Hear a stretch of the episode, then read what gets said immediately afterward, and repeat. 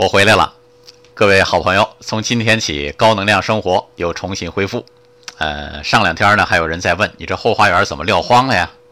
呃，是要跟各位抱歉，几个月前家父突然生病，脑出血，呃，要做手术啊，做护理啊，这心神一乱，就把高能量这边放下了。有人生啊，有时候是一次历险，不是吗？当然，这几个月我的收获也是非常大的啊。第一个经验就是健康是非常宝贵的，这个健康其实是有价码的。